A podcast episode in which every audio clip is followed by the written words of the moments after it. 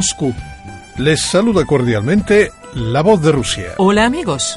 Hermanas, hermanos, Wakekuna Panaikuna, Hilatanaka, Cuyacanaka. Alinliachucanqui, Bolivia. En las ondas hospitalarias de Patria Nueva sintonizan ustedes un programa preparado por la voz de Rusia con el concurso de la Embajada de Bolivia en la Federación Rusa, tejiendo puentes entre nuestros países, Rusia y Bolivia. Estimados amigos, les invitamos a pasar esta media hora con nosotros, María Ivanova y Enrique Quesada. Hoy destacamos. Hace 300 años, en 1714, en la nueva capital de Rusia, la recién construida ciudad de San Petersburgo, el emperador Pedro I fundó el Museo Kunstkamera, una colección de curiosidades, monstruos y rarezas, el primer museo de ciencias naturales e historia patria. El 31 de enero celebramos en Rusia una fiesta no muy común, el cumpleaños del vodka. Un día como este, pero del año 1865, el famoso científico Dmitry Mendeleev, inventor de la tabla periódica de los elementos, defendió la tesis doctoral acerca de la combinación del alcohol con el agua. Logró obtener la proporción natural, gracias a la cual surgió la legendaria bebida rusa de 40 grados de alcohol. Hace 110 años, en 1904, nació el célebre aviador, un hombre intrépido, Valery Chkalov, el primero en realizar un vuelo sin escalas entre Moscú y Vancouver, en Canadá, a través del Polo Norte. Así que quédense en la sintonía, amigos, si quieren pasar con nosotros esta media hora en Rusia. El Museo Kunstkamera de San Petersburgo una singular colección de rarezas reunida por Pedro el Grande, celebra este año su tercer centenario. Los principales festejos tendrán lugar en otoño. Hablaremos de ellos en nuestros futuros programas. Hoy en día, Kunstkamera es uno de los más importantes museos de antropología y etnografía del mundo y un prestigioso centro científico adjunto a la Agencia Federal de Entidades de Ciencia. Lo que es hoy el Museo Estatal de Antropología y Etnografía, Pedro el Grande, tomó sus orígenes en varias colecciones antiguas de ciencias naturales, entre ellas la de la Casa Real de los Romanov, con objetos personales del despacho imperial de Pedro I, y dos colecciones grandes compradas por el soberano ruso en Holanda, la del boticario Alberto Seba y la del anatomista Frederick Ruesch. Apasionado por la idea de crear un museo científico, el emperador ruso no solo coleccionaba rarezas personalmente, sino que también involucraba en esta labor a sus súbditos. El director del Museo Kunstkamera, Yuri Chistov, cuenta.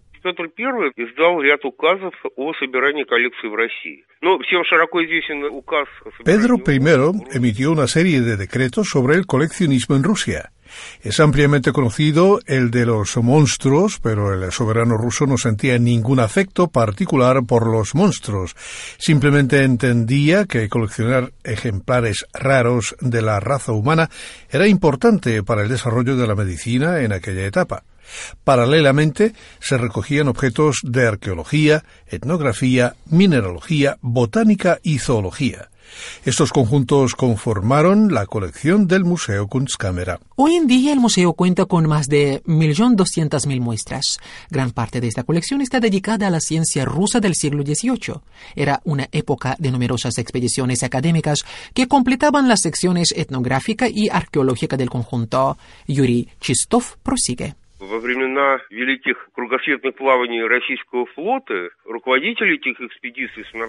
Los marineros que participaban en las grandes expediciones rusas alrededor del mundo llevaban instrucciones de la Academia de Ciencias para recoger muestras para Kunstkamera.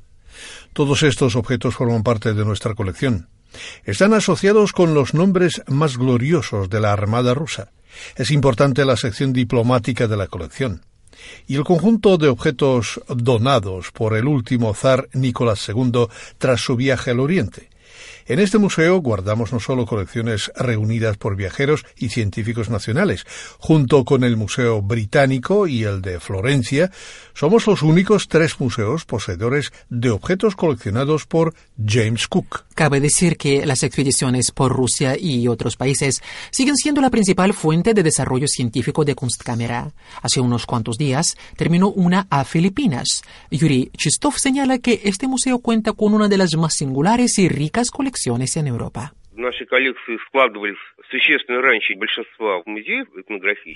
Esta colección surgió mucho antes que la mayoría de los museos etnográficos y en su gran parte se reunió antes eh, de que los pueblos indígenas de América, Asia y África se encontraron con la cultura europea, que influiría en el desarrollo de las culturas locales. Se trata, por lo tanto, de unos objetos inapreciables.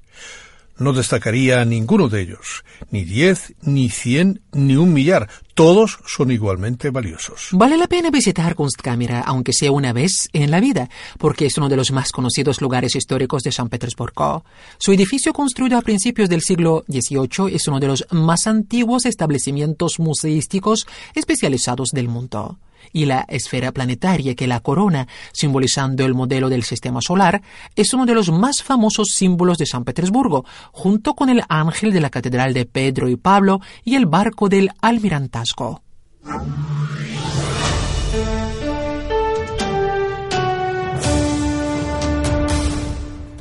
Me parece lógico continuar el tema de San Petersburgo, también conocida como capital cultural y norteña de Rusia, con una canción dedicada a esa maravillosa ciudad. Esta canción se llama Peter, que es el nombre informal de San Petersburgo. La escucharán en la voz de su creador, el popular cantautor Oleg Mityaev. Я надену свитер, связанный тобой, и поеду в Питер поездом стрелой. Me pondré el suéter que me hiciste e iré a Peter en un tren diurno para ahí quedarme recostado sobre el parapeto como un león petrificado. На медленно народ, гуляющий Сквозь день, не тающий.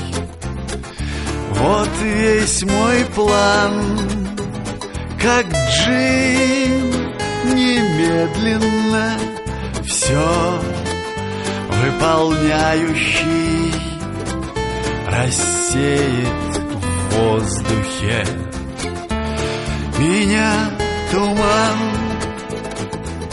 чтоб не ожидали где-нибудь меня ни к какому сроку, никакого дня. Напишу записку, что к восьми приду, но не укажу в каком году. И вместе с птицами залива финского Усядусь в облаке Я на небе листать страницами. Восходом глистого Парить над городом. Махать тебе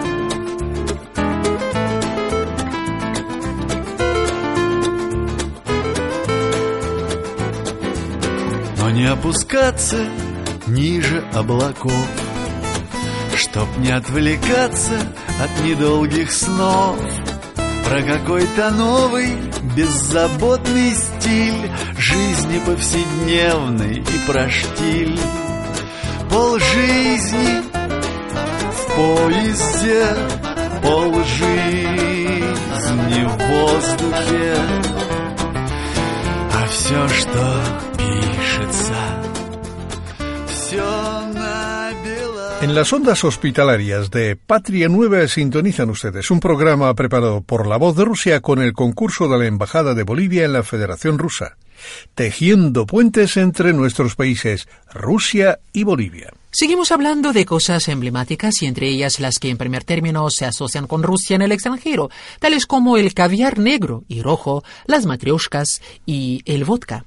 Al hablar de Rusia, los extranjeros se acuerdan del vodka y el caviar mucho más que del teatro Bolshoi o grandes compositores o escritores rusos. Sería mejor al revés. Pero tomando las cosas como son, esta vez vamos a poner nuestro grano de arena en la promoción internacional de nuestra bebida patria, el vodka. El 31 de enero Rusia celebra una fiesta extraoficial, el cumpleaños del vodka ruso. Un día como este de 1865, el ilustre químico ruso Dmitry Mendeleev expuso su tesis doctoral acerca la combinación de alcohol y agua.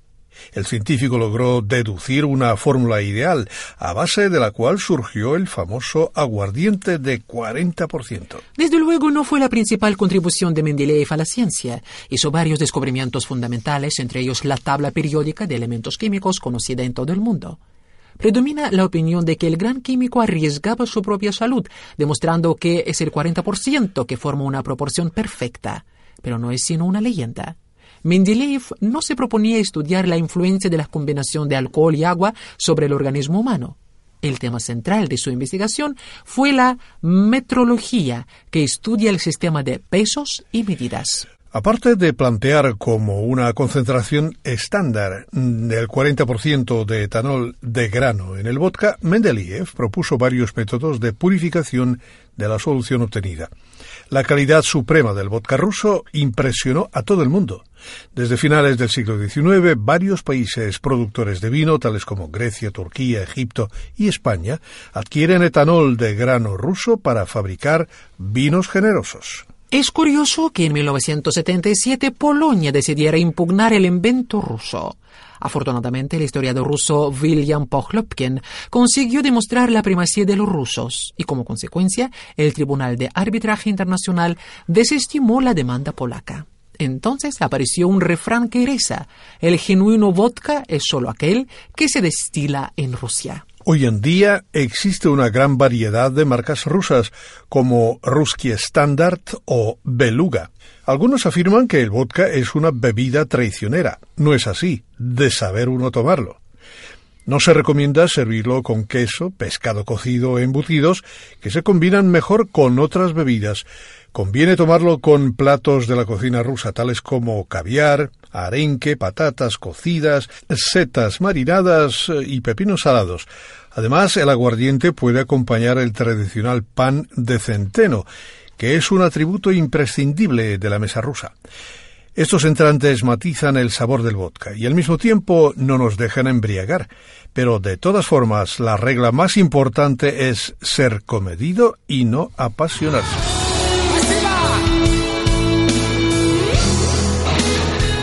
Y concluiremos este relato sobre el vodka con la canción de Grigory Leps, Una copa de vodka sobre la mesa.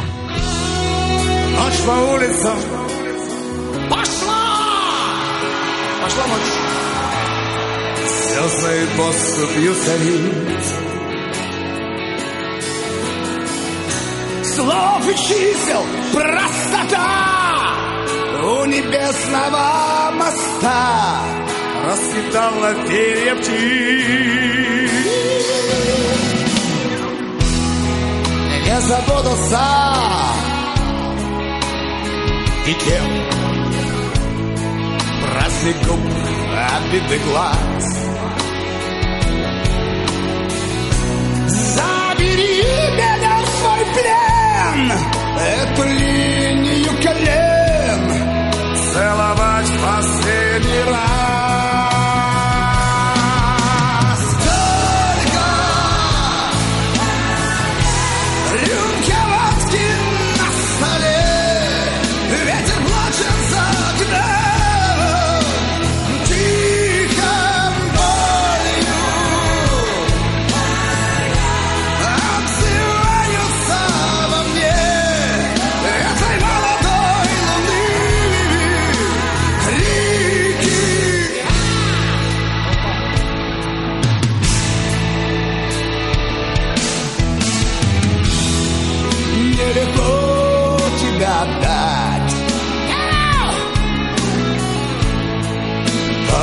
ветров и птиц. Может даже не понять Может даже не узнать Среди тысяч женских лиц Пусть глаза мои молчат Молча смотрят на ладонь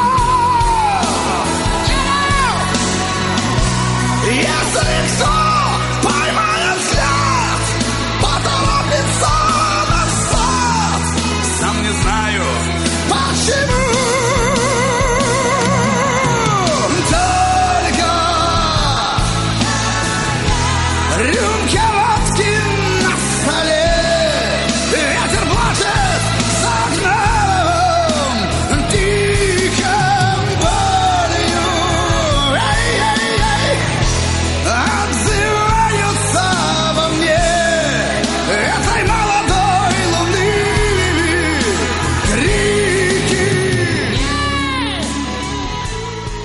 En las ondas hospitalarias de Patria Nueva sintonizan ustedes un programa preparado por La Voz de Rusia con el concurso de la Embajada de Bolivia en la Federación Rusa, tejiendo puentes entre nuestros países, Rusia y Bolivia.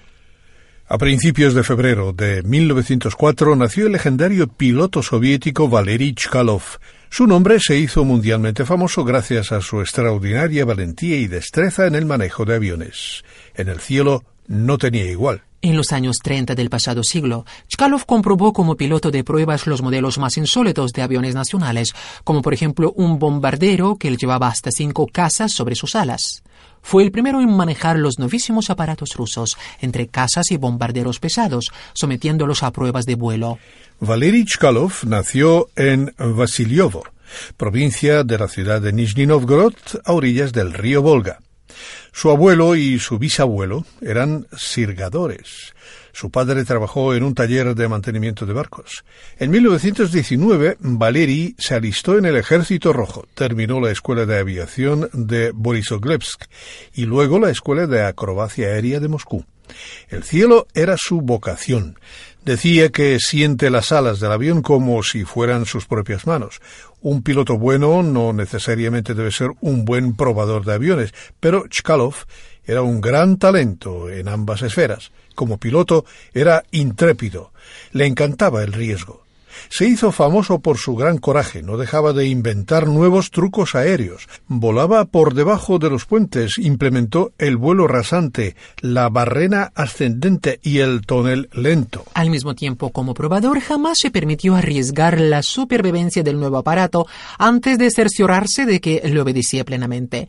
Decía, no somos pilotos, somos probadores. Debemos estudiar todas las peculiaridades del avión. Era increíble como un hombre considerado irresponsable y aventurero también podía ser razonable y precavido. Una de las principales características del avión es la duración del vuelo.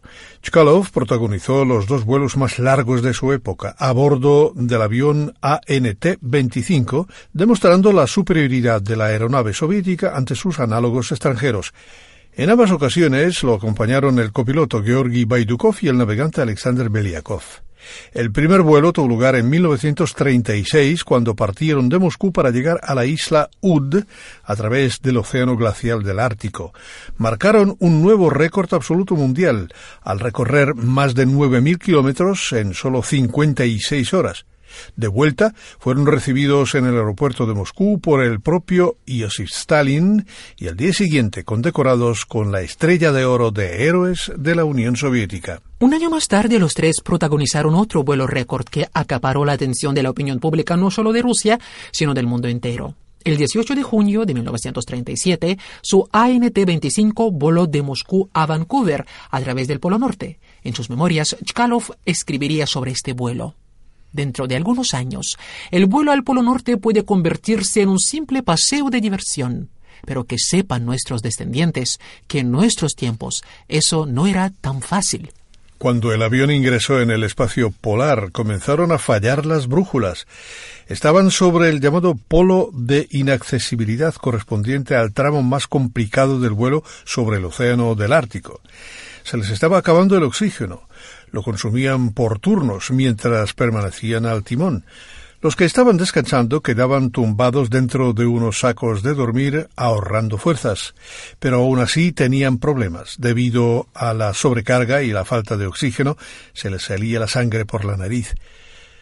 Se rompió el tubo del sistema de enfriamiento del motor. El agua se derramó sobre las ventanillas, cubriéndolas casi de inmediato con una capa de hielo. A pesar de todas esas dificultades, la heroica tripulación aterrizó felizmente en un aeropuerto militar de Vancouver. La última nota que dejó el navegante en la bitácora decía 20 de junio de 1937, duración del vuelo 63 horas 16 minutos, combustible consumido 5.658 kilogramos, combustible restante 77 kilogramos.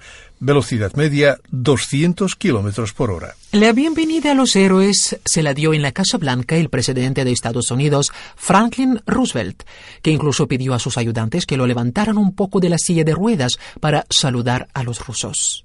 Fue algo extraordinario.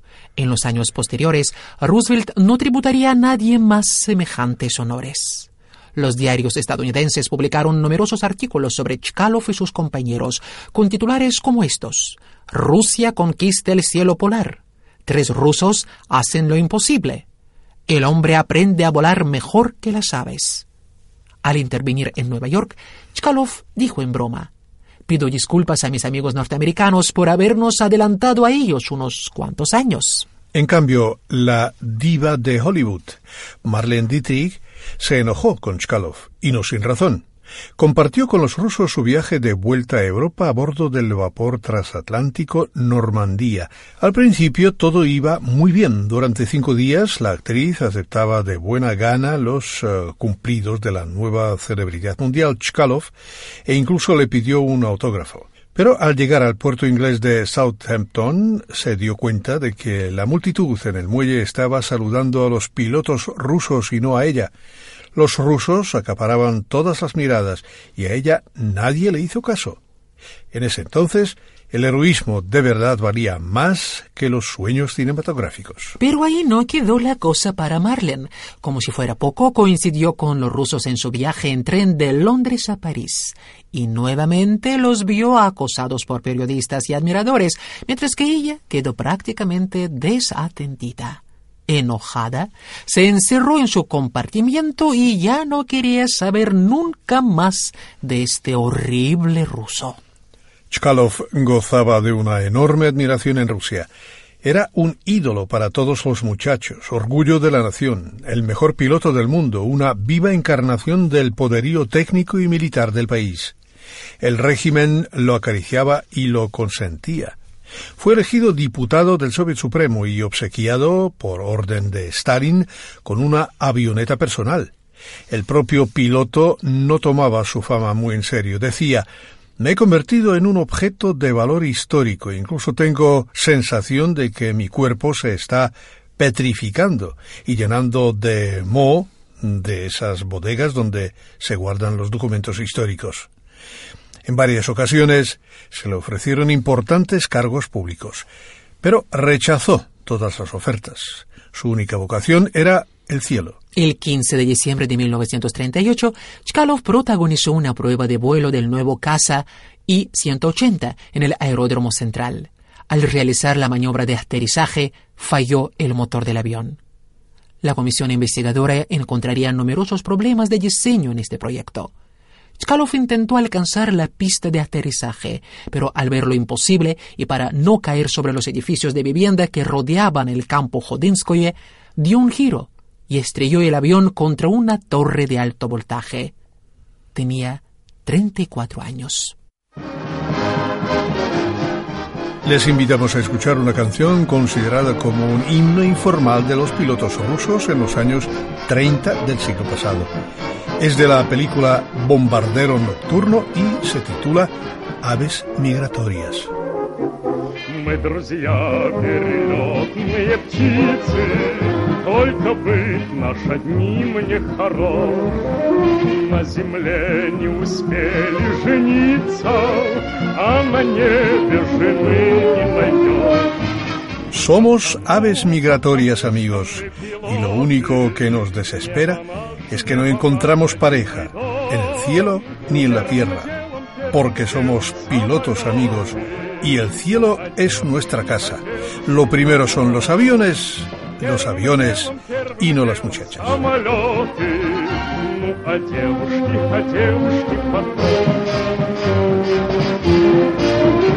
Нежный образ в душе ты голубишь, Хочешь сердце навеки отдать. Нынче встретишь, увидишь, полюбишь, А на завтра приказ улетать. Потому, потому что мы пилоты, Небо наш, небо наш родимый дом. Первым делом, первым делом самолеты. Ну, а девушки? А девушки потом. Первым делом, первым делом самолеты. Ну, а девушки? А девушки потом. Чтоб с тоскою в пути не встречаться, Вспоминая про ласковый взгляд, мы решили, друзья, не влюбляться Даже в самых красивых девчат Потому, потому что мы пилоты. Небо наш, небо наш родимый дом. Первым делом, первым делом самолеты. Ну а девушки?